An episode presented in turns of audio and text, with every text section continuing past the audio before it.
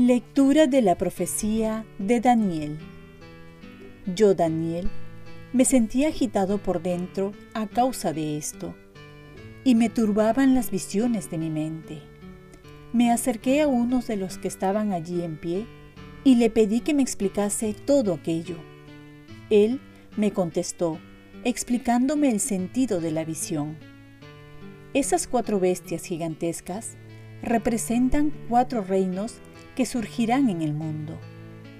Pero los santos del Altísimo recibirán el reino y lo poseerán por los siglos de los siglos.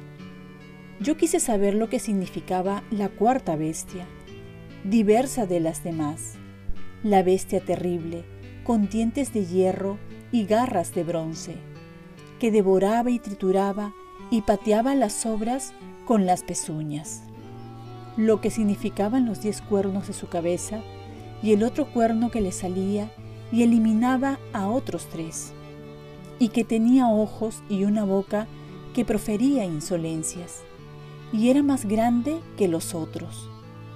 Mientras yo seguía mirando, aquel cuerno luchó contra los santos y los derrotó, hasta que llegó el anciano para hacer justicia a los santos del Altísimo.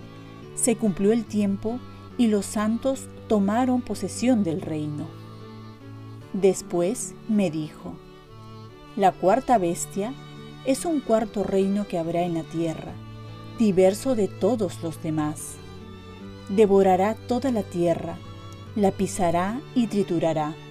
Sus diez cuernos son diez reyes que habrá en aquel reino. Después vendrá otro, diverso de los precedentes que destronará a tres reyes. Blasfemará contra el Altísimo e intentará aniquilar a los santos y cambiar el calendario y la ley. Los santos fueron abandonados a su poder durante un año y otro año y otro año y medio.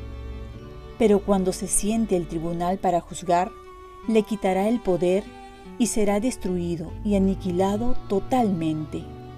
El reinado, el dominio y la grandeza de todos los reinos bajo el cielo serán entregados al pueblo de los santos del Altísimo.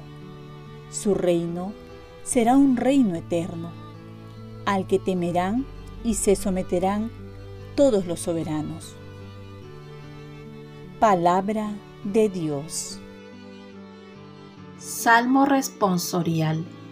Ensálcenlo con himnos por los siglos hijos de los hombres, bendigan al Señor.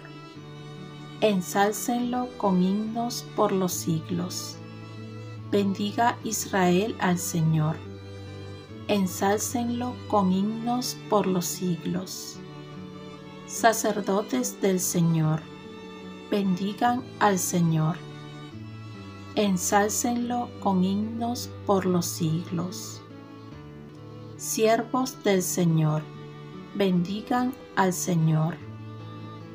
Ensálcenlo con himnos por los siglos. Almas y espíritus justos, bendigan al Señor. Ensálcenlo con himnos por los siglos. Santos y humildes de corazón, bendigan al Señor ensálcenlo con himnos por los siglos. Lectura del Santo Evangelio según San Lucas.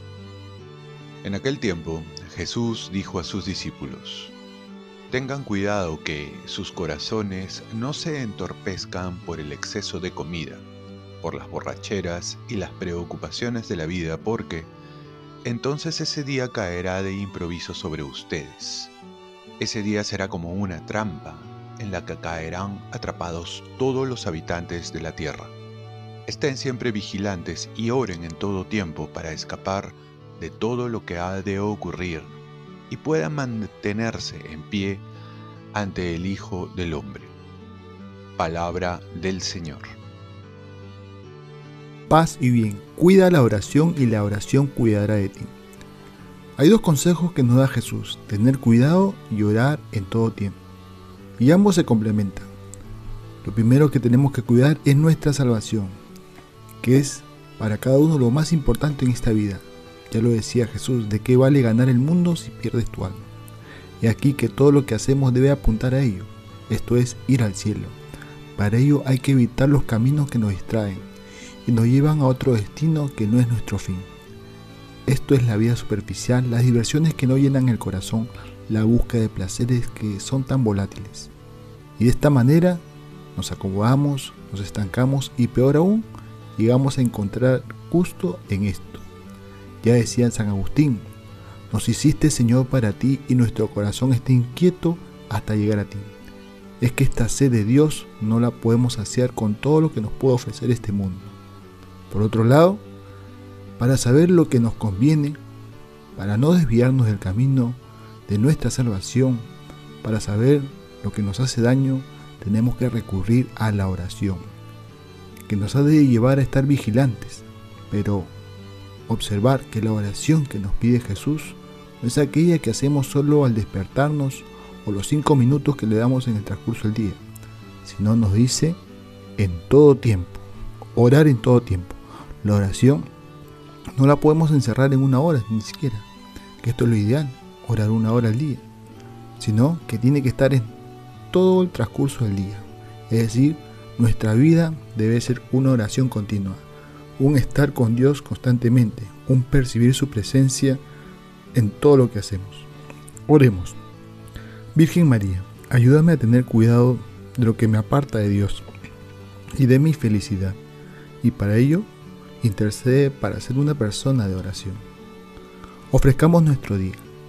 Dios Padre nuestro, yo te ofrezco toda mi jornada, en unión con el corazón de tu Hijo Jesucristo, que siga ofreciéndose a ti en Eucaristía para la salvación del mundo.